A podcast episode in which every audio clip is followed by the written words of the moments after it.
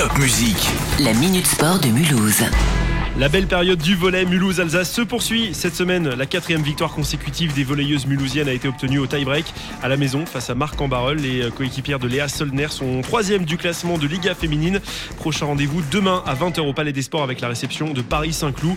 Les franciliennes qui comptent 14 points et qui occupent la cinquième place du classement. Un joli choc qui fera vibrer l'enceinte mulhousienne demain soir. En attendant, ce soir, c'est du basket au Palais des Sports avec le choc des leaders de National 1. Mulhouse reçoit Rouen à 20h. Les deux équipes réalisent un début de saison canon avec 8 victoires pour une défaite seulement. Match d'une grande importance hein, pour la suite de la saison et on espère la prober à l'issue de cette saison qui démarre magnifiquement pour les basketteurs mulhousiens. MBA Rouen ce soir 20h. Et puis mardi à la patinoire de Lilleberg, les Scorpions de Mulhouse ont battu euh, Bordeaux 4 à 2 et se retrouvent à la dixième place du classement. Pas de match ce week-end pour les hockeyeurs mulhousiens. Prochain rendez-vous de Ligue Magnus mardi soir avec un déplacement chez les Jokers de Sergi Pontoise.